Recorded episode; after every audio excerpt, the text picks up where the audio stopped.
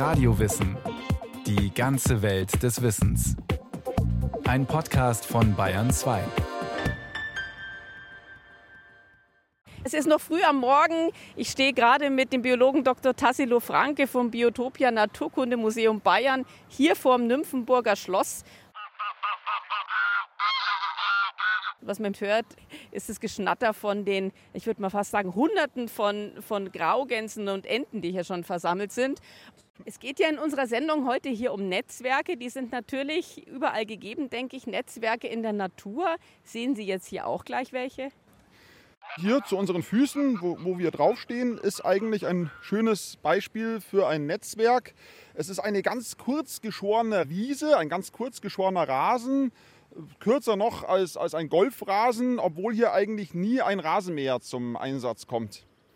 Wie kommt das dann? Wir, wir ahnen es ja schon. Ja, im Endeffekt äh, erklärt sich das schon fast äh, von selbst. Wenn man nur einmal kurz den Blick hier herumschweifen lässt, sieht man jede Menge Gänse, Kanadagänse, Graugänse.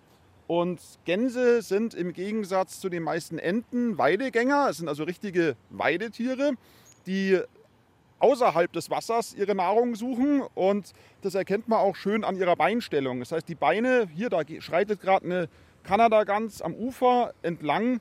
Die Beine sind direkt unterm Schwerpunkt des Körpers angeordnet. Deswegen kann die Gans eben sehr, sehr gut und geschickt sich auf Land fortbewegen wohingegen die meisten Entenarten, vor allem auch die Tauchenten, die Beine hinten am Körper haben, weil sie eben Heckantrieb brauchen, wenn sie schwimmen und tauchen. Interessant, das heißt, bei der Kanada-Gans ist es so wie bei uns, oder? Also ich meine, unsere Beine sind ja auch unter unserem Schwerpunkt. Wir sind ja auch bipedale Lebewesen, die auf zwei Beinen durchs Leben gehen und bei uns ist eben das auch genau unter dem Schwerpunkt des Körpers angeordnet.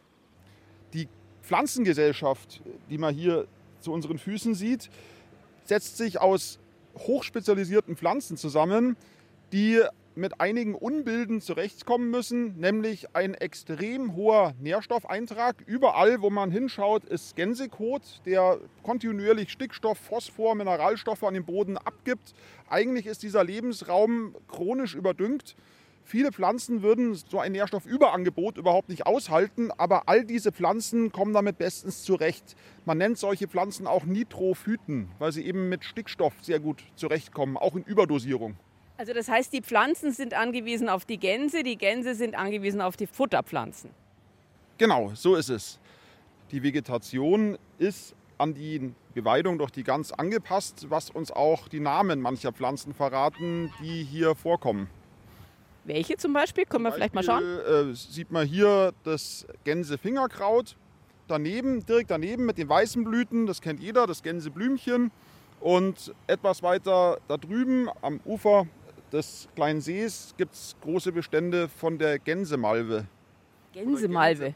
Wie schaut, wie schaut die aus? Die ist ganz niederliegend. Das haben übrigens alle drei gemeinsam. Was heißt niederliegend? Also liegende Pflanzen? Ja, die kriechen ganz flach über den Boden, weil sie den scharfen Schnabelkanten der Gänse ausweichen müssen. Ui, und schaffen die das? Also ich meine, dass die Gans nicht so tief kommt mit ihrem Schnabel? Das kriegen die ganz gut hin. Natürlich wird ein Teil der Blätter und Blüten auch von den Gänsen abgeweidet, aber ein Teil bleibt halt immer erhalten, weil sie so tief am Boden sind, und sie strecken auch ihre Fruchtstände nicht nach oben in die Höhe, sondern eher nach unten, weil es natürlich nicht sehr dienlich wäre, wenn unreife Früchte, bevor die Samen reif sind, von den Gänsen abgeweidet werden. Die könnten die dann auch nicht einmal über ihren Kot verteilen. Die wären einfach verloren. Und deswegen ist es ganz typisch für viele Pflanzen dieser Pflanzengesellschaft, dass die ihre Früchte ganz dicht am Boden ausbilden.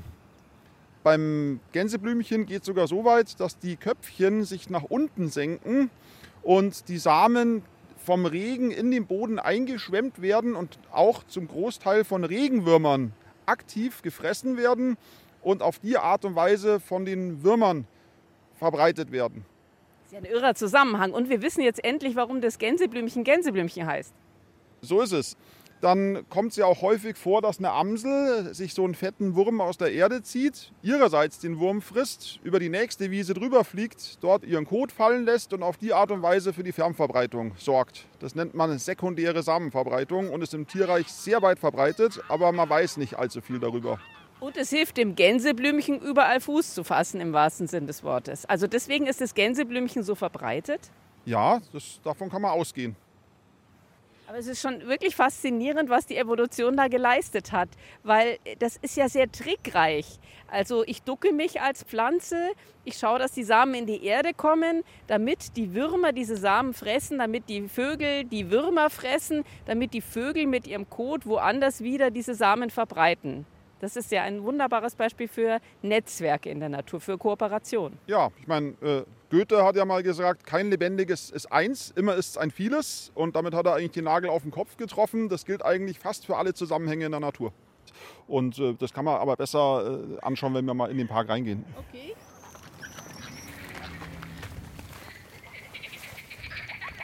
Ja, also hier westlich vom großen Parterre im Schlosspark, da setzt sich ja der Kanal fort.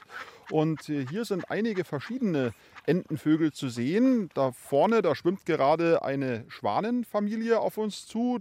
Der Höckerschwan, dieses leise Fiepen, was man vielleicht im Hintergrund vernehmen kann, das sind die Jungvögel, die durch dieses Geräusch immer den Kontakt äh, zum Elternvogel eben herstellen. Moment mal, dauernd machen die das. Die fiepen pausenlos. Die fiepen pausenlos. Das ist einfach bei denen eine soziale Bindungsangelegenheit. Dadurch hört eben auch das Elterntier, dass die Jungen in der Nähe sind. Was man hier sehr schön erkennt an diesem Schwan, ist dieser extrem lange Hals. Und durch diesen Hals erschließt sich der Schwan eine Nahrungsquelle, die anderen Entenvögeln verschlossen bleibt. Er kann nämlich sehr tief am Gewässergrund gründeln und auf, man sieht es ja auch oft, dass dann eben nur die Hälfte von dem Schwan noch aus dem Wasser rausschaut und erreicht dann eben auch noch Pflanzen in 1 Meter, 1,20 Meter Tiefe, wo äh, andere Entenvögel nicht mehr so leicht rankommen. Was auch ganz interessant ist, die beiden Kolbenenten, die dort vorne liegen, die haben eigentlich eine ähnliche Nahrungsgrundlage wie die Schwäne. Das Vielleicht könnte man die noch mal kurz beschreiben. Die sehen ja wirklich sehr auffällig aus, diese Kolbenenten. Ja, das sind zwei Erpel, die haben schöne kastanienbraune Köpfe und leuchtend rote Augen und rote Schnäbel.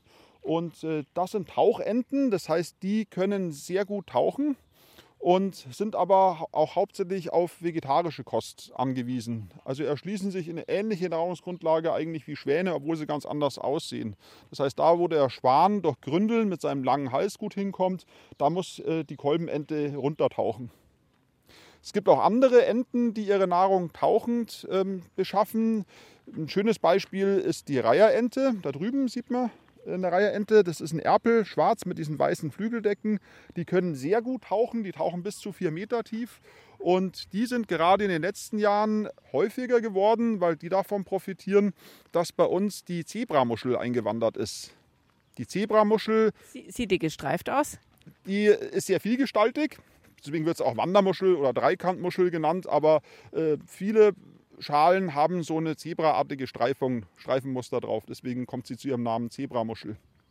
Die Zebramuschel kann man eigentlich nicht als invasive Art oder als Neozoan wirklich bezeichnen, weil sie eigentlich vor der Eiszeit hier auch schon gelebt hat. Also man weiß das aus dem fossilen Befund. Aber sie ist eben durch die Schifffahrt und durch die äh, Binnenschifffahrt ist sie wieder aus dem Schwarzmeerbereich wieder hier nach Mitteleuropa gebracht worden. Jetzt müssen wir vielleicht kurz erklären, wie die Zebramuschel hierher kommt mit den Schiffen, weil die wird ja dann nicht verladen und dann abgeladen, sondern ich glaube, das hängt mit diesem Ballastwasser zusammen, kann das sein? Heißt es so, Ballastwasser? Ja, teilweise hängt es mit dem Ballastwasser zusammen. Die großen Schiffe, die haben ja Ballastwassertanks, äh, damit eben die auch immer schön ähm, sich austarieren und äh, stabil im Wasser liegen. Und, und, und, das saugen sie quasi ein, dieses? Das, das saugen sie dort ein, wo sie gerade vor Anker liegen. Und äh, die Zebramuschel hat nämlich zu den anderen, einen großen Unterschied zu den anderen Süßwassermuscheln, die es bei uns gibt. Sie hat planktische Larven. Sie hat Larven, die im Plankton leben, die sich äh, selbstständig fortbewegen. Und äh, wenn dann diese planktischen Larven in die Ballastwassertanks eingesaugt werden und an anderer Stelle wieder rausgelassen werden, kann sich die Zebramuschel eben gut von einem Gewässer ins andere verbreiten. Aber auch die erwachsenen Zebramuscheln können sich gut mit Schiffen verbreiten, weil sie haben sogenannte Byssusfäden, ähnlich wie Miesmuscheln. Vielleicht hat man ja schon der ein oder andere schon an der, an der Küste diese Miesmuschelbeläge auf den Felsen gesehen. Die haften sich mit Byssusfäden am Substrat fest und das machen die Zebramuscheln auch. Und die können sich doch dann auch am Rumpf der Schiffe einfach festhalten und auf die Art und Weise dann von einem Gewässer ins andere kommen. Das ist also, deswegen ist eigentlich auch der andere Name, also sie heißt Zebramuschel, aber sie wird auch Wandermuschel genannt, ist vielleicht der Wandermuschel fast noch der schönere Name für diese. Auf jeden Fall ist sie hierher gewandert, wie auch immer die Muschel. Ja, ich weiß nicht genau, wann die Zebramuschel im äh, Starnberger See aufgetaucht ist zum ersten Mal. Es ja, weil in Starnberger See fahren ja jetzt eigentlich keine Frachter aus irgendwie Spanien. Ja, das nicht, aber es gibt natürlich auch Hobbyleute, die ihr kleines Segelboot von einem See zum anderen fahren und wenn da natürlich dann Zebramuscheln dranhängen, dann kommen die auch so in, in eigentlich in alle Seen rein. Ah, die sind dafür verantwortlich, jetzt wissen wir es. aber, aber Starnberger See sage ich deswegen, weil halt das ganze Wasser, was wir hier um uns herum sehen, ist eigentlich Wasser aus dem Starnberger See. Weil ja die Würm aus dem Starnberger See ausfließt und die ganzen Kanäle und Seen hier im Nymphenburger Schlosspark mit Wasser versorgt. Das heißt, wenn im Starnberger See Zebramuscheln sind, sind automatisch die Zebramuscheln auch hier überall. Sehr zur Freude der Reiherenten, damit wir wieder diesen Ringschluss ziehen, äh, weil Reiherenten spezialisierte Tauchenten sind, die sich auf Mollusken, also auf schalentragende Weichtiere spezialisiert haben. Und äh, die Populationen der überwinternden Reiherenten am Bodensee, wo diese Muschel eben ganz gehäuft äh, auftritt mittlerweile, die haben sich fast verzehnfacht. Achso, dann ist es ja doch nicht so günstig. Ja, also für die Ente schon, natürlich. Also für die Ente Aber das hat ja wieder Auswirkungen, wenn eine Art so explodiert, oder? Wenn eine Population so ansteigt. Wenn die Population einer Art explodiert, hat es immer Auswirkungen auf die Arten, auf die diese explodierende Art als Nahrungsquelle angewiesen ist oder die wiederum einer anderen Art als Nahrungsquelle dient, wie das eben bei der Zebramuschel und der Reiherente der Fall ist. Natürlich stellt sich dann irgendwann in gewisser Weise ein Gleichgewicht ein. Das heißt, die Zebramuschelpopulation, die schrumpft, wenn die Reiherentenpopulation zunimmt. Und es wirkt sich dann aber auch auf alle anderen Lebewesen im See aus. Äh, zum Beispiel haben äh, Zebramuscheln die Eigenschaft, dass sie sich gerne auf festem Substrat festkitten mit ihren Byssusfäden und auf dem schlammigen Untergrund ist eben Steine und festes Substrat Mangelware und deswegen äh, heften sie sich auch sehr gerne an die Schalen anderer Muschelarten an. Und die leiden natürlich dann darunter, wenn ihre Schale, wenn es zum Beispiel eine große Teichmuschel voll geklebt ist mit solchen Zebramuscheln, dann äh, hat die Probleme, ihre Schale auf und zu zu machen. Und dann kommt noch hinzu, dass Zebramuscheln ja Filtrierer sind. Das heißt, die filtrieren das Wasser und filtern das Plankton raus. Aber die Teichmuschel, auf der sie sich festsetzen, ist ja auch ein Filtrierer. Das heißt, da besteht dann direkte Nahrungskonkurrenz auf engstem Raum. Und das wirkt sich natürlich negativ wiederum auf die Teichmuschelpopulation aus, wenn so viele Zebramuscheln da sind. Andererseits wirkt sich dann das möglicherweise wieder positiv auf die Fischpopulationen aus, weil die Larven der Teichmuscheln als Parasiten auf Fischen ihre ersten Lebenswochen verbringen und äh, dadurch natürlich auch den Reproduktionserfolg, also die Vermehrungsrate der Fische eben beeinflussen. Das heißt, man sieht, dass alles irgendwie miteinander zusammenhängt. Herbstzeitlosen kennen wahrscheinlich die meisten, die im Herbst so schön blühen. Aber was passiert eigentlich mit denen später? Was ganz charakteristisch im Herbst ist, dass man ja nur die Blüten sieht und man sich manchmal wundert, wo sind eigentlich die Blätter. Die Herbstzeitlose, die verteilt es. Die blüht im Herbst nur mit der Blüte und im Frühjahr, da entfaltet sie ihre Blätter. Und die sieht man auch jetzt noch im, im, Spätsommer. Und man sieht dann vor allem auch, was aus den Blüten aus dem letztjährigen Herbst geworden ist. Die haben sich Zusammenkapseln entwickelt, die jetzt reif sind. Also hier die, sieht man eine, die ist noch grün. Die ist also noch nicht ganz reif, aber hier die braune da, die ist schon reif und äh, da, die springt auch hier vorne äh, deutlich sichtbar auf. Wenn man die jetzt hier ausschüttelt oder aus, ich versuche es zumindest mal, schon mal hier, dann kommen da jede Menge Samen raus. Und was ganz typisch für herbstzeitlosen Samen ist, ist dieses komische weiße Anhängsel hier. Und dieses weiße Anhängsel, das enthält äh, sehr äh, viele Fettsäuren. Linolensäure und Palmitinsäure sind, glaube ich, die Hauptbestandteile. Und das sind auch die Fettsäuren, die in Insekten vorherrschen, also im Insektenfett, wenn man so will. Und also die die Insekten brauchen sozusagen. Genau, genau. Und jetzt äh, kommt ein anderer Spieler mit ähm, aufs Feld, und zwar die Ameise. Und Ameisen sind ja primär Raubtiere, die meisten Ameisenarten. Und das wissen viele gar nicht, glaube ich. Ja, also die sind auch, deswegen sind auch rote Waldameisen so nützlich, weil sie die ganzen Schädlinge dort vertilgen. Und äh, die sind auf der Suche nach Insekten und diese Insekten würden sie dann ihrerseits an ihre Brut verfüttern. Und ähm, diese kleinen weißen Anhängsel, die haben jetzt die gleichen Inhaltsstoffe wie Insekten und deswegen nehmen die äh, Ameisen bereitwillig diese Samen mit in ihrem Bau, verfüttern dieses weiße Anhängsel an die Brut und entsorgen dann den Samen, mit dem sie nichts anfangen können, auf ihrer bauinternen Mülldeponie. Und im nächsten Jahr, wenn es schön geregnet hat, dann keimt aus diesem Samen dann eine neue Herbstzeitlose. Und so kann man eigentlich davon ausgehen, dass all die Herbstzeitlosen, die wir hier auf der Wiese sehen, dass die irgendwann mal aus einer Ameisenmülldeponie ausgekeimt sind. Und das ist eine ziemlich gute Strategie, um sich fortzupflanzen. Dann fütter ich jetzt mal Ameisen, oder? Ja, einfach in die Wiese. Ich sehe sie hier schon überall rumlaufen. Okay. Die holen sich die dann. Prima. Wir haben hier gerade im Nymphenburger Park was entdeckt. Das sieht aus wie, ich würde mal sagen, zusammengepappter Puderzucker. Was ist das? Ja, das schaut schon aus wie so eine, wie so eine Zuckerwatte. Das ist eine ganze Kolonie von Läusen, von Blattläusen. Und zwar ist es hier die.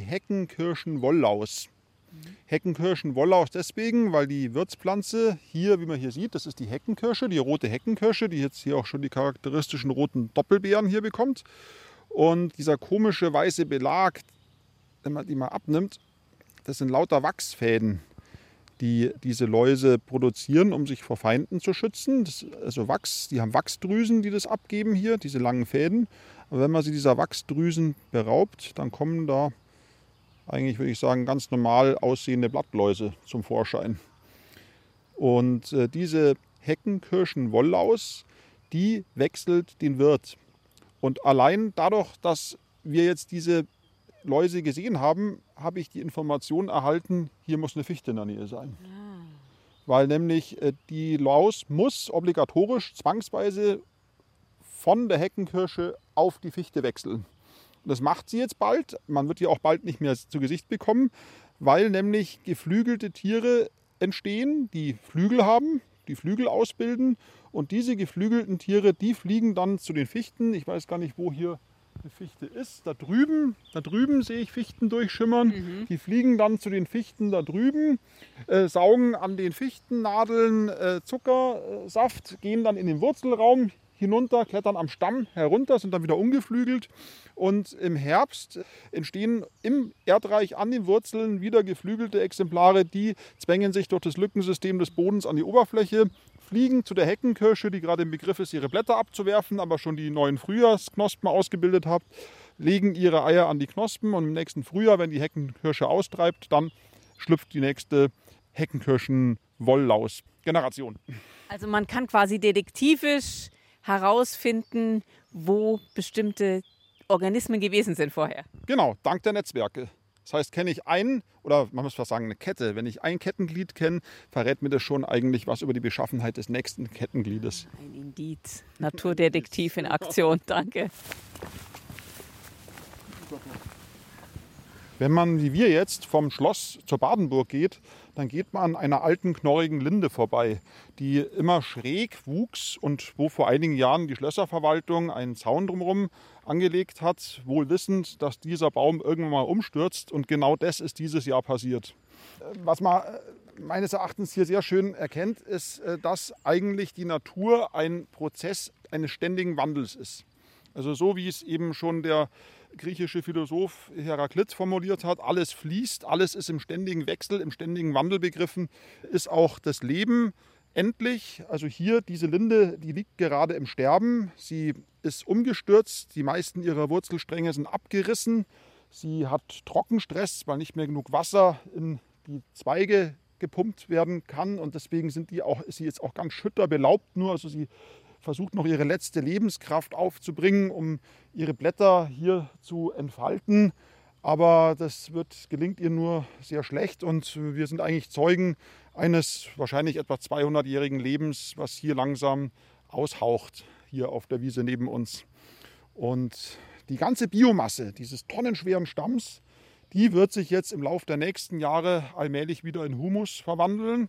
Und irgendwann wird auf diesem Humus ein Lindensame möglicherweise landen, wenn es die Parkverwaltung zulässt und zu einer Linde heranwachsen und dann diese Stelle wieder einnehmen und so schließt sich dann der Kreislauf, der ewige Kreislauf des Lebens. Und in diesem Das Kreislauf. heißt, die Kraft der Linde ist nicht verloren gegangen. die Kraft der Linde, also die Mineralstoffe, die organischen Bestandteile, die werden alle komplett recycelt und wieder in den Kreislauf eingespeist. Und das Faszinierende ist ja, wie ich gerade selbst in dieser Sendung auch gelernt habe, wie wir vorhin gehört haben, dass auch wir Menschen da Teil dieses Prozesses sind. Also wir atmen ja auch Dinge ein oder nehmen Sachen zu uns, die wiederum mit den aus genau denselben Bestandteilen gebaut sind wie der Rest der Natur. Absolut, also wir sind ganz normaler Bestandteil der Nahrungsketten. Also die ganze Natur ist in Netzwerke eingeklinkt, kann man sagen. Also auch diese Linde hier, die jetzt unzähligen Organismen als Lebensgrundlage dient, die dafür verantwortlich sind, dass dieser Baum dann irgendwann mal wieder zu Humus gemacht wird. Aber auch als lebender Baum ist die Pflanze schon in ein Netzwerk integriert. Gerade bei den Linden kennt man ja auch dieses Phänomen, dass dort dann immer der Honigtau von den Lindenzierläusen runterregnet und der regnet natürlich äh, auch nicht nur auf die Autos, sondern eben auch auf den Boden. Und im Boden wird dann dieser zuckerhaltige Blattlauskot von den Mikroorganismen natürlich sofort genutzt, um dort Energie herauszuschöpfen. Energie, die ja vorher von dem Baum über Photosynthese überhaupt erst ähm, fixiert wurde. Und diese Mikroorganismen, ein Teil dieser Mikroorganismen sind dann imstande, den Luftstickstoff äh, zu fixieren und ihrerseits wiederum den vom Baum begehrten Stickstoff an die Wurzeln weiterzugeben. Das heißt, alles ist miteinander irgendwie verbunden. Und ähm, es gibt auch andere Bestandteile, Mineralien, an die Pflanzen nur sehr schwer gelangen, wie zum Beispiel Phosphor weil äh, Phosphor ist ein, ein begehrtes Material, was in den kleinen Energiespeichern, in den zellulären Akkus, kann man sagen, in ATP und NADP enthalten ist und äh, auch in der DNA sogar enthalten ist. Also Phosphor ist ein ganz wichtiges Mineral. Was in unserem Körper überall in den Zellen ist. Bei uns noch mehr, weil wir haben unsere Knochen bestehen ja aus Calciumphosphat, also das heißt, wir brauchen alle unbedingt Phosphor und die besten Erschließer von organischem Phosphor sind die Pilze. Pilze können mit ihrer riesigen Oberfläche, Hyphenoberfläche, äh, fantastisch eben äh, Phosphor aus einer Bindung lösen, zugänglich machen und für den Eigenbedarf natürlich nutzen. Aber es gibt eben auch eine Lebensgemeinschaft, die nennt sich Mykorrhiza. Eichen sind solche Mykorrhiza-Bäume oder auch Linden sind Mykorrhiza-Bäume. Also Mykorrhiza heißt Myko vom, vom griechischen Mykos ist der Pilz und Rhiza ist die Wurzel, also Pilzwurzel. Das heißt, äh, die Wurzeln der Eiche sind mit dem Fadengeflecht des Pilzes verbunden und äh, der Pilz versorgt den Baum mit Phosphor, an den der Baum das nur sehr schwer rankäme. Und als Gegenleistung versorgt der Baum diesen Mykorrhiza-Pilz mit Zucker, den er über Photosynthese selber herstellen kann. Also eine wunderbare Zusammenarbeit, eine lebensnotwendige Zusammenarbeit. Es ist eine Zusammenarbeit, aber hier gibt es natürlich immer wieder, es wird immer gerne so ein bisschen dieses Moralische äh, hervorgehoben, dass der Baum hilft dem Pilz und der Pilz hilft dem Baum. Aber in Wirklichkeit klaut sich der Pilz beim Baum den Zucker und der Baum klaut sich beim Pilz den Phosphor. Oder zumindest kann man's, könnte man es. Aber dann sind sie quitt. Dann sind sie quitt. Vielen Dank an Dr. Tassilo Franke, Biologe am Biotopia Naturkundemuseum Bayern. Und dann würde ich sagen, bis zum nächsten Mal bei Radio Wissen. Ja, hat mir Spaß gemacht und ich freue mich aufs nächste Mal. Tschüss.